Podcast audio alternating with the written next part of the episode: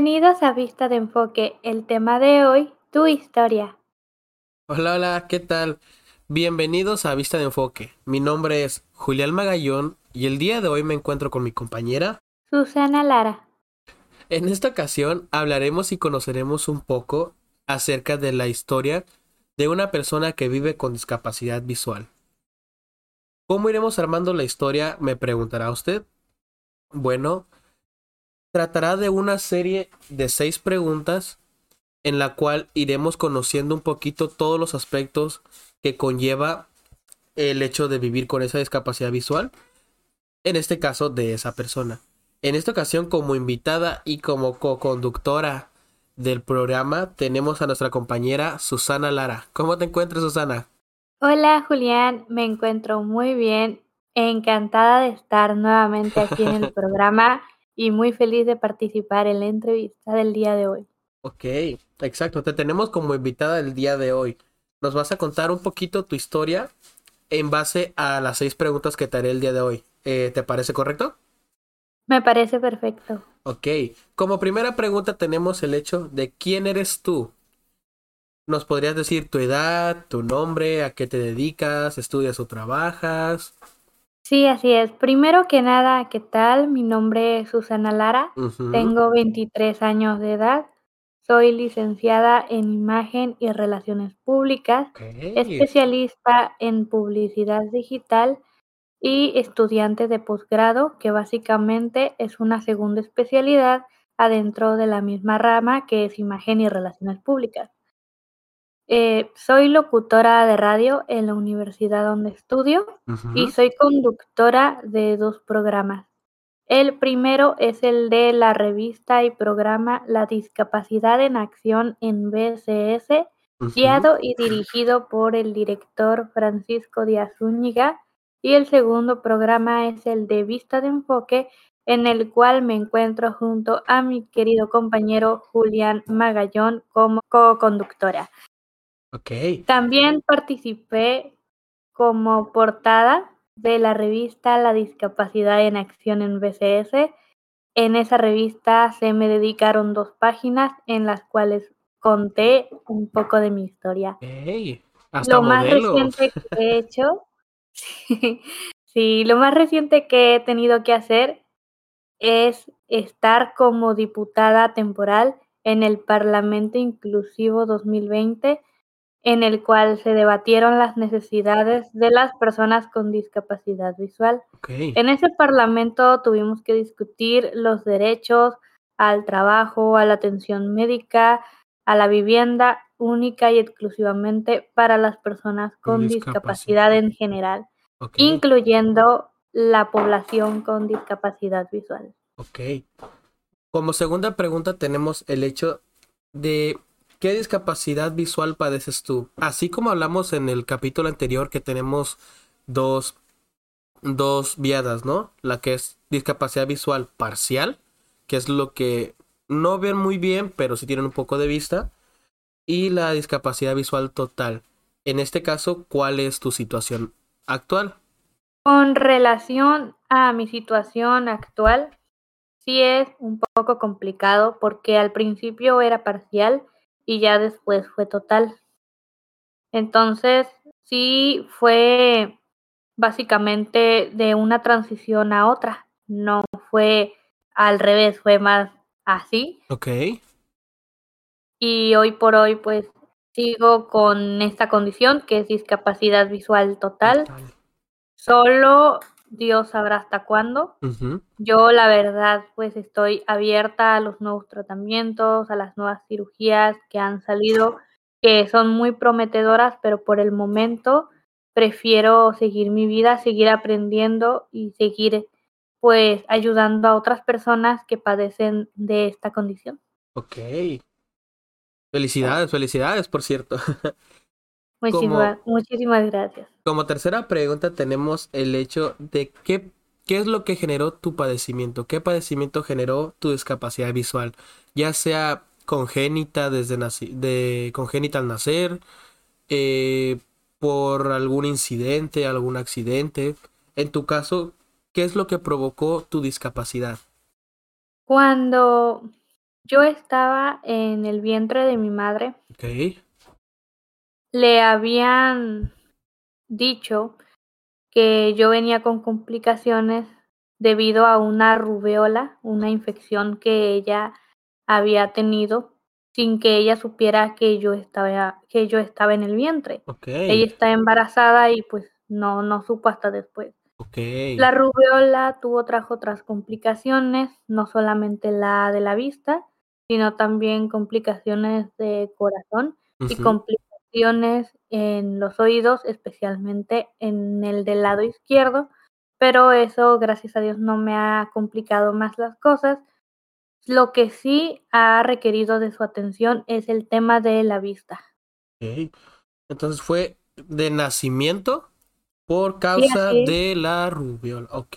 Así es, fue de nacimiento, fue de rubiola y lo que le dijeron los doctores a mi madre es que yo venía con problemas de la vista, pero que era catarata congénita. Y esa catarata se complicó más porque detectaron otro problema llamado nixtalmo y otro problema llamado estrabismo. Entonces fueron una cosa tras otra, pero nada que no se le ha dado sus debidas atenciones. Eso sí, actualmente ha sido más complicado porque ya me hicieron unas cirugías ahí con las cuales no ha sido posible que se me vuelva a recuperar la vista, pues hasta la fecha se ha hecho lo que todo eh, ha sido posible. Por ejemplo, eh, como cuarta pregunta tenemos el hecho de qué ha representado eh, el vivir con discapacidad visual, qué retos, qué complicaciones. Por ejemplo, en el lado parcial, en el tiempo que tuviste esa condición, ¿Cuáles fueron tus mayores retos o complicaciones? Algo muy complicado fue el tener que yo ir a un lugar como la escuela. Muchos jóvenes a lo largo del mundo toman el típico transporte, se van caminando. Bueno, pues cuando yo iba a la secundaria se me complicó mucho que tenía que ir de un lado a otro porque tenía yo que ir con cuidado y era una cuestión de, pues, tener yo que adaptarme, no era algo que yo pudiese cambiar. No usaba bastón porque en ese entonces no estaba tan, tan complicado el asunto de la vista, todavía distinguía colores. A mí siempre se me complicaba explicarle a mis maestros, a mis compañeros, a algunos padres de familia, cuando me preguntaban acerca de mi condición, qué tan lejos o qué tan cerca yo veía las cosas. Entonces no era como fácil decirles, ¿sabe qué? Yo puedo ver así, puedo ver así, porque no era una cuestión de si yo miraba o no, era una cuestión de yo veía de tal manera y, y eso era lo que yo tenía, no sabía cómo explicárselos a los demás. Se me dificultaba mucho ver rostros de personas no sabía distinguirlas. Podía ver una persona, pero yo podía ver como una mancha, una, no sé, la persona, pues la cara, una, un círculo, ¿no? Una cara completamente de lejos de tener facciones, lejos de tener que las cejas, la nariz, yo no veía eso, yo solamente veía una mancha. Ok, nublado así. Sí, así es. Cuando yo quería viajar en transporte para ir a la escuela, lo que era mi secundaria, de mi secundaria a mi casa y viceversa. Yo tenía que preguntar. Yo no podía leer los letreros de la parte de arriba del transporte o al lado del nombre de, de la colonia hacia donde se dirigía el transporte. En este caso, el autobús.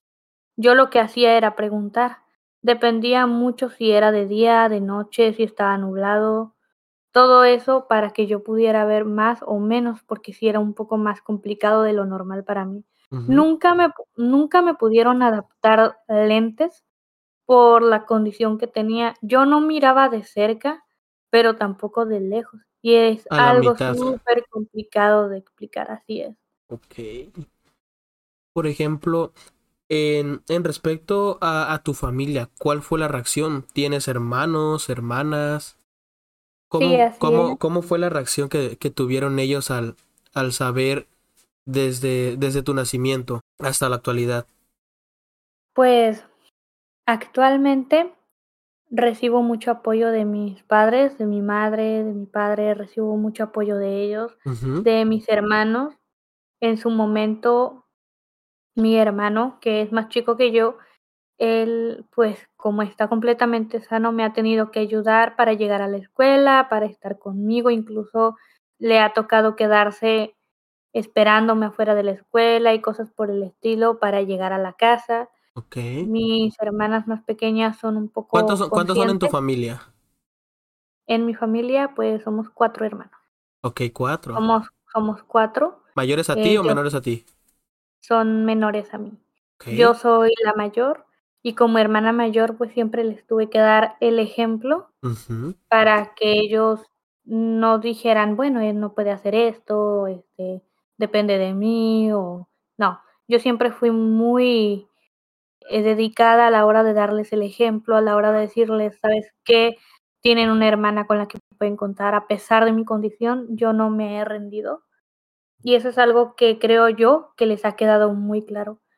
La más chiquita eh, es la más consciente, es la más consciente, ha sido la que más me ha guiado, muchas veces me ayuda, la más grande es la que ya está tomando como más conciencia, a pesar de que es un poco más grande, pero sí se le ha dificultado un poco entender algunas cosas, todavía no entiende realmente cómo fue lo de mi situación, pero pues son cosas que con el tiempo va a ir entendiendo porque pues una a pesar de que es más grande que la otra, sí ha habido un poco más de participación por parte de una que de la otra. Y eso se debe a que eh, una se sensibiliza un poquito más en ciertos momentos. Las 2 me ayudan, las 2 me ayudan, claro que sí, pero sí es verdad que a veces cuando se trata de hermanos, a veces uno es el que está pendiente más del otro, ya sea por ser el más chico, por ser el mediano, por ser el que más entiende, y eso va va a ser así en muchas familias. En mi caso, todos me apoyan, mi familia, mis tíos, mis primos, todos han puesto su granito de arena. Han han puesto su granito de arena en en diferentes momentos, cuando lo he necesitado, cuando he requerido de que me ayuden en alguna situación en particular, siempre han estado ahí, se les aprecia con mucho cariño y se se les quiere, Se les que agradece, se les agradece. Así es. Y sí, todos los han tomado de una buena manera. Les gusta muchísimo que yo esté terminando una carrera, siempre lo ponen como un ejemplo. Y es de admirarse, es admirarse. sí, muchísima gente es lo primero que ve, porque saben que no me he rendido. Entonces, es algo que a mis tíos, mis primos, mi familia en general, son cositas con las que se sienten muy cómodos, se sienten muy agradecidos, se sienten bien, porque a fin de cuentas el el que me hayan ayudado en su momento, el haberme visto crecer, creo que les hizo sentir que sí valía la pena el que yo estuviera en este mundo echándole ganas, como cualquier persona lo haría. Ujú. Sí se lo tomaron bien y hasta la fecha me van a seguir apoyando en mis proyectos. Okey, ¿siempre siempre fueron de apoyarte, de de brindarte esa ayuda, o hubo alguna complicación en algún momento? ¿En algún momento? Ujú, o sea, ¿siempre siempre fue fue que te apoyaron desde un principio, o en algún momento se complicó algo y dijeron: "No, pues, en esto sí no te apoyo, no me agrada"? Ah, claro. Sí, como en todas las familias, en algunas ocasiones siempre tenemos a alguien que en ocasiones no nos quiere apoyar del todo, hasta que nos vea realmente cómo tomamos nuestras decisiones. Yo, la verdad, la mayor complicación no creo que haya sido con con mi familia, más bien fue con compañeros, con conocidos. Creo que fueron los que más a veces tuve yo complicaciones a la hora de explicarles, ¿sabes qué? Sí puedo hacer esto, no te preocupes, mi familia sí está de acuerdo, cosas por el estilo. Cosas que siempre yo creo que van a pasar. Y en una familia, a veces vamos a tener al típico primo, tío, hermano que no está de acuerdo, o a veces nuestros propios padres. Yo tuve la maravillosa suerte de contar con una familia que sí me apoya en mis proyectos, que sí está conmigo, que a la hora de estudiar me dijeron: "Sí, sí puedes estudiar, sí vas a hacerlo". ¿Por qué? Porque si bien era una decisión muy fácil decidir estudiar o no estudiar, en el sentido de poder responder sí o no a esa pregunta, ¿no? De decir: "Okey, si lo hago o no lo hago", ya poniéndote a pensar realmente en la decisión es otra cosa. Pero era muy fácil decir: "¿Sabes qué? Mm, no voy a estudiar, o voy a estudiar".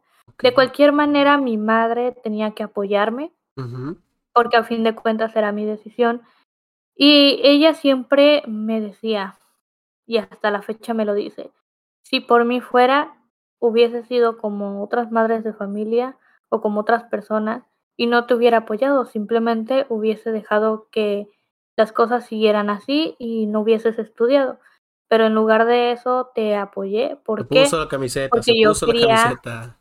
sí, porque yo quería verte salir adelante. Entonces, era algo que me dejó muy en claro desde muy chica. "Tú, no hay nada que no puedas hacer". Entonces, siempre como que fue el hecho de intentar que yo fuera independiente, y eso es algo que le agradezco mucho hasta la fecha. Muchas muchas felicidades a tu madre por por esa visión de de nunca rendirse y siempre siempre sacarte adelante.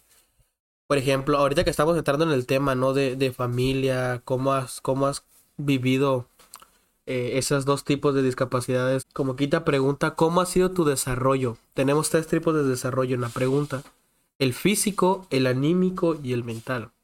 Empezando por el primero, ¿cómo ha sido tu desarrollo físico?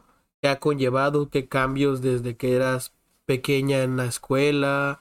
Em, ¿de qué te fuiste dando cuenta conforme fuiste creciendo? Esos pequeños detalles que en muchas ocasiones no no le prestamos la atención debida. Cuando yo era pequeña, una de las cosas que más se me complicó era el pensar que a lo mejor yo no iba a perder la vista tan temprano. Sí, fue como que una guerra con eso, porque yo estaba dada a la idea de que no, tal vez vaya a perder yo la vista cuando tenga 30, 40, cuando ya tenga una vida más hecha, cosa que no fue del todo así, ¿no? Ujú. Una de las cosas más complicadas también que tuve fue el hecho de tener que entender a muy temprana edad que no todo iba a ser tan sencillo. Las cosas se iban a ir complicando con el tiempo, pero eso es algo que ya reflexioné ya más de grande cuando fueron ya pasando ciertas etapas. Y siempre el proceso fue desde muy chiquita, muy duro, porque empecé con cirugías, visitas a médicos, yendo de un lugar a otro con mi madre, con mi abuela, así es, de un lugar a otro, ir a Ciudad de México, regresar, ir de estar en varios sitios de día, de noche, tarde, casi, casi estar un mes en México. Tuve que hacer muchísimas cosas a muy temprana edad, entender algunas, eh, reflexionar en otras, y fue un proceso, un proceso tanto físico, mental, emocional. En en lo físico fue más bien el tema que tuve que lidiar con cirugías, fue un desgaste el ir y el venir, el tener que estar de un momento a otro en una sala para operaciones, luego ir a consultas parciales, todo eso fue como que mucho movimiento. Y tuve que procesarlo en su debido momento, entender que todo era por mi propio bien. En el caso, pues, ya de lo anímico, siempre fue una montaña rusa el el hecho de tener ciertas emociones, Sobre todo cuando uno está en una etapa ya más como en la adolescencia, cuando ya está creciendo, tener que entender ciertas cosas. Esa guerra interna que tenemos. Así es, y como mencioné anteriormente, una una lucha muy constante que yo tenía era el tal vez yo me quede así, pero en unos años, cosa que yo me negué mucho a a la idea de que a lo mejor pasaba antes, cuando realmente la vida me tenía preparada ciertas cosas. Y sí, una montaña rusa de De emociones. emociones. A veces estaba feliz, a veces estaba triste, a veces simplemente no quería saber del mundo, no quería saber nada. Pero yo creo que eso en una situación de cambio es bastante común, solo que la diferencia aquí es que era un cambio permanente y era algo muy difícil de asimilar a muy temprana edad. muy, sí, estás muy pequeña. Por ejemplo, y en el lado mental, ese, esa, esa transición de, de ya de ya haber visto o logrado conocer de vista muchas, muchas o pocas cosas, este, ¿cómo fue esa transición al hecho de plano ya hacer eh, discapacidad visual total? ¿Cómo la, cómo la has sobrellevado o sobrellevaste en su momento? En lo mental siempre va a ser desgastante una situación así. Lo que pasa es que la gente a veces no le gusta hablar de ello y lo primero que hace es como esconderse, pero en mi caso particular yo siempre digo, bueno, no hay mal que por bien no venga, todo pasa por algo.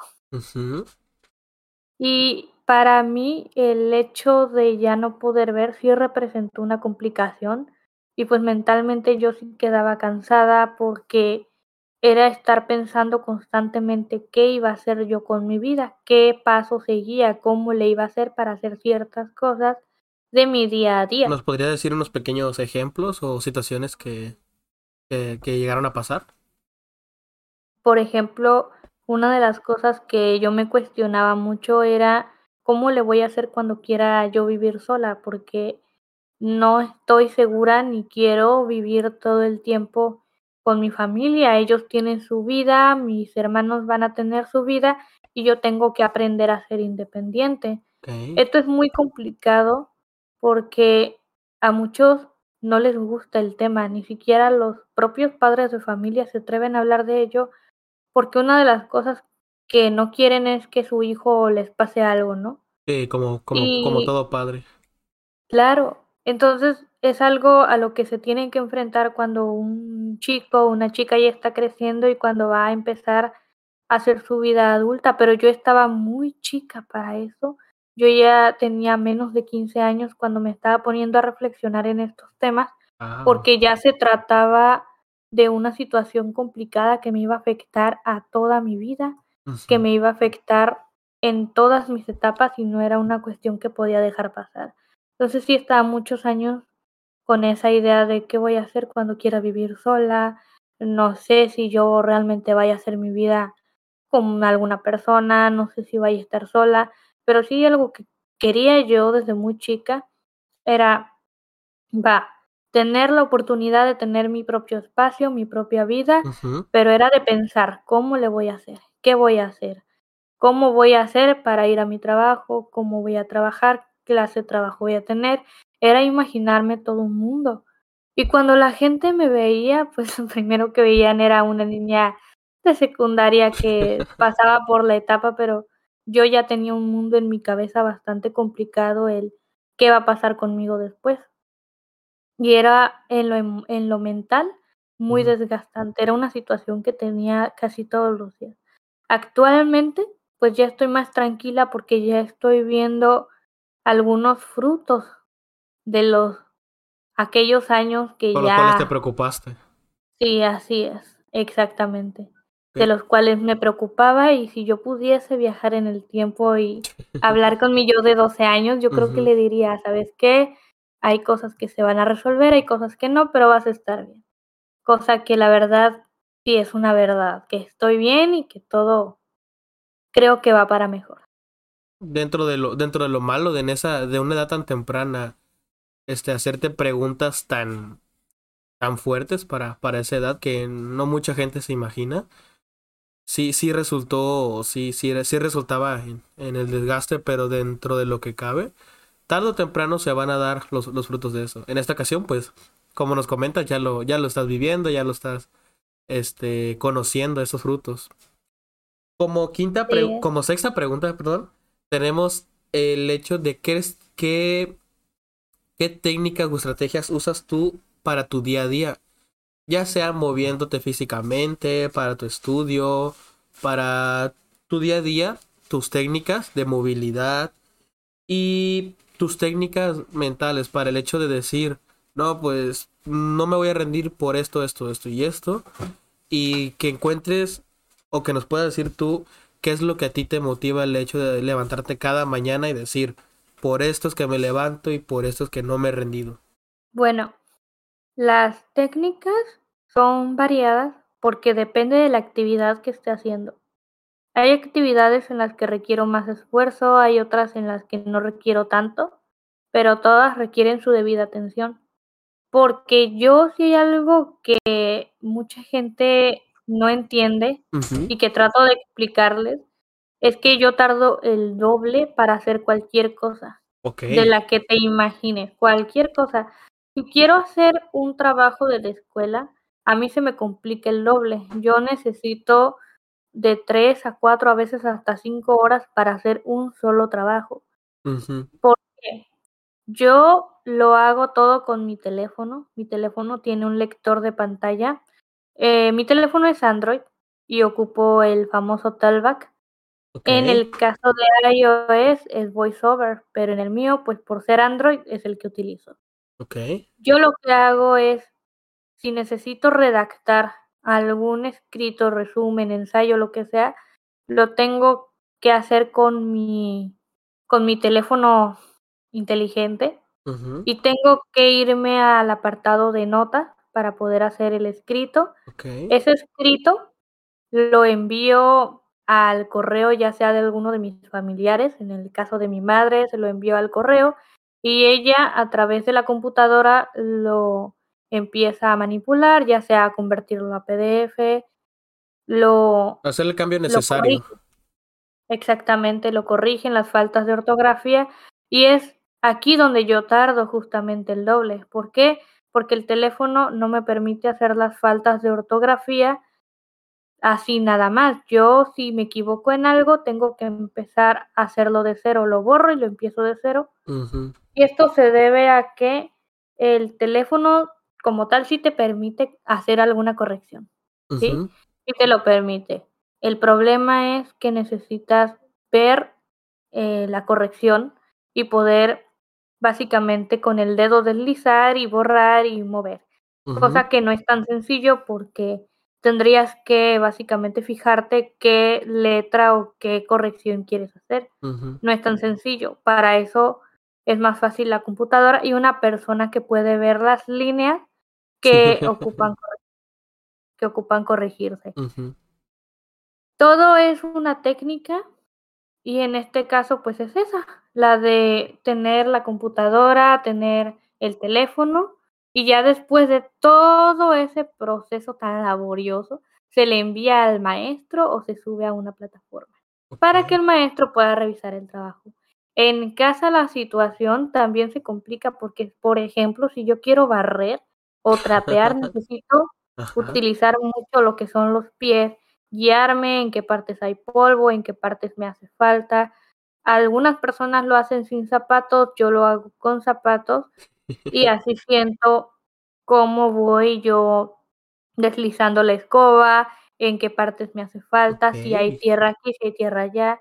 El tema de la cocina es complicado porque como yo sí tardé mucho en mi proceso de aceptar no solamente mi condición, sino en aprender ciertas cosas, ya teniendo discapacidad visual total. Teniendo parcial, sí aprendí muchísimas otras cosas. Aprendí a leer, escribir como cualquier niño o adolescente de, de la edad que correspondía en ese entonces, pero actualmente sí he tenido que aprender otras cosas como por ejemplo hacer los quehaceres de la casa, que es mucho más complicado porque a veces ocupas la vista en el caso de poder barrer, por ejemplo, o hacer otras cosas, pero no es nada que no se pueda hacer con tacto. Hay muchísimas cosas que uno puede hacer utilizando solamente el tacto.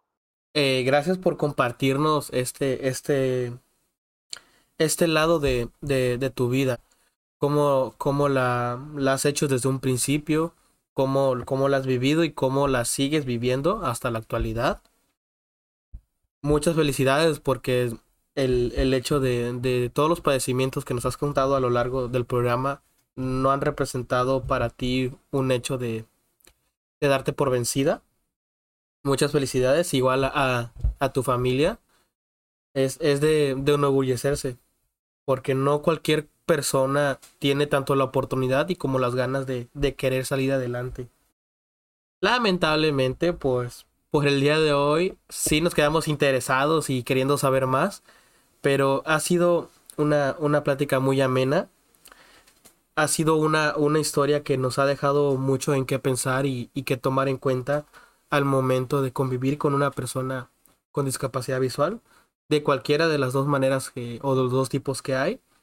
Es, es algo que se tiene que tomar mucho en cuenta y de la cual aprender y no dejar pasar así porque sí.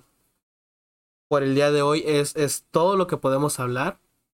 Entonces, muchísimas, muchísimas gracias a, a quien nos escucha. Ya sea tanto aquí en Facebook o aquí en YouTube. De igual manera se les hace la, la invitación mi nombre es Julián Magallón y me encuentro con mi compañera Susana Lara. De igual manera nos puede dejar usted su comentario en la sección de comentarios, para la redundancia. Cualquier sugerencia, eh, opinión, pregunta, duda, lo que sea, estamos abiertos a, a poder ayudarlos en lo que podamos. Si les gusta igual el contenido de aquí, nos puede ayudar mucho compartiéndolo, eh, dándole un me gusta. Igual en el canal de YouTube con el hecho de suscribirse. Si les interesa el, el contenido nos puede ayudar ahí. Se quedan tanto en la descripción la página, el link de la página de Facebook y el link de nuestro canal de YouTube. En esta ocasión pues nos toca llegar a nuestro fin. Ay, no. Lamentablemente sí. Y ya para finalizar nuestro programa, queremos compartirles nuestro lema de siempre. Con pequeños deseos nacen grandes cambios. Hasta la próxima. Adiós.